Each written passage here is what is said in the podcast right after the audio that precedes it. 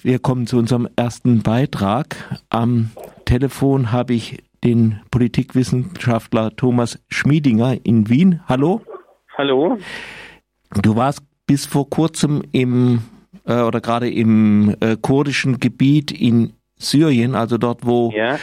Erdogan im Oktober ziemlich eingefallen ist, viele Leute vertrieben worden sind, jetzt wieder Regierungstruppen teilweise zurückgekehrt sind, Amis sind auch noch da an den Ölquellen.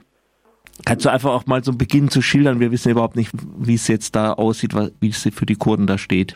Ja, die gute Nachricht zu Beginn ist, dass die Zivilverwaltung weiterhin aufrecht erhalten ist und dass auch die Kontrolle über die Städte weitgehend in der Hand der Kurden ist. Also man sieht bei den Checkpoints ausschließlich äh, kurdische Asaish, also kurdische Polizei. Mhm. Nur ist natürlich so, dass es plötzlich mitten in der Stadt dann Konvois mit russischen Militärfahrzeugen gibt, dass es neben der Straße, also außerhalb der Stadt, an der Grenze zur Türkei äh, symbolische syrische Militärbasen gibt, wo halt ein paar Container herumstehen mit einer syrischen Fahne. Äh, es ist nicht im Moment akut die Gefahr, dass das syrische Regime das Gebiet übernehmen würde. Also die syrischen Soldaten halten sich sehr zurück und, und außerhalb der Ortschaften auf.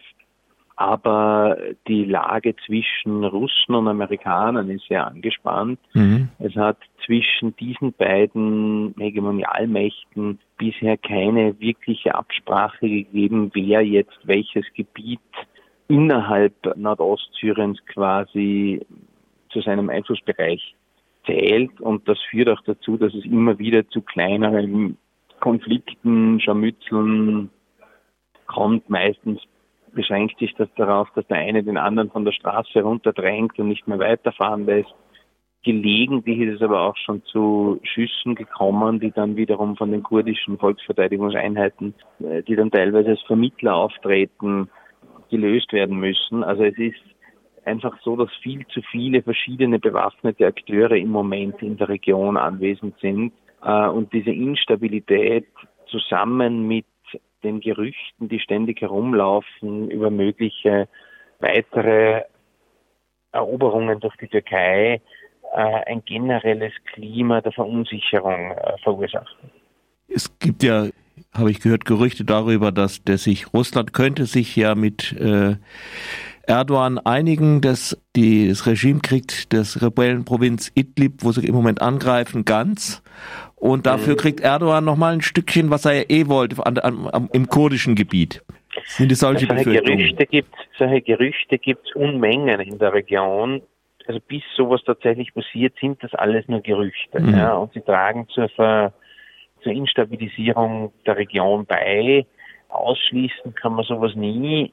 Ich halte eher für unwahrscheinlich und im Moment gibt es auch Gespräche zwischen der Selbstverwaltung und dem syrischen Regime unter russischer äh, Aufsicht, Vermittlung. Russland hat sich auch angeboten als möglicher Garantor eines Deals zwischen der Selbstverwaltung und dem Regime. Ob auf das Verlass ist, mhm. ist eine andere Frage, aber ausgemacht ist es nicht, dass es einen Deal auf Kosten der Kurden gibt, einen weiteren. Ja, das wäre so das Übliche in der Region. Ja, das Übliche. Äh, es gibt parallel dazu auch Gerüchte, dass das Regime quasi gemeinsam mit der JPG Afrin zurückerobert. Ja, also es ist irgendwie mhm. völlig offen, äh, in welche Richtung das geht im Moment. Und ich halte all das für möglich. Aber im Moment ist das Verhältnis zwischen Kurden und Russland kein schlechtes. Ja. Was ist denn die Rolle der Amerikaner da unten? Also wir haben ja mitbekommen, dass Trump gesagt hat, er wollte ohnehin abziehen und so weiter und äh, Truppen heimholen. Also ein größeres Gebiet ist, sie haben sich tatsächlich zurückgezogen, aber aus Syrien ja. eigentlich nicht. Kann man irgendwie sagen, was ist jetzt denn noch die Rolle der Amerikaner da unten? Ja, die Amerikaner spielen halt auf wesentlich kleinerem Raum weiterhin die Rolle, die sie vorher gespielt haben, als Schutzmacht gewissermaßen. Das ist im Wesentlichen die Region östlich von Kamischli bis hinunter nach Hasaka, wo es tatsächlich, äh, also und dann weiter bis zum äh, Euphrat, wo es tatsächlich relativ viele Ölquellen gibt. Also insofern ist es das, was Trump wirklich angekündigt hat, dass sie dort bleiben wollen, wo das Öl ist. Und äh, was geschieht eigentlich mit dem Öl? Also man, die Ölproduktion ist ja sicher nicht auf Friedensniveau, aber es wird ja offenbar Öl gefördert. Wo geht denn das hin und ja. wo geht das Geld hin? Ja, das, also offiziell werden damit Institutionen der Selbstverwaltung gefördert, mhm. aber es gibt natürlich keinerlei Transparenz, wohin dieses Geld wirklich geht. Also eine, eine wirkliche Auflistung, ein Budget ist dann nicht zu bekommen.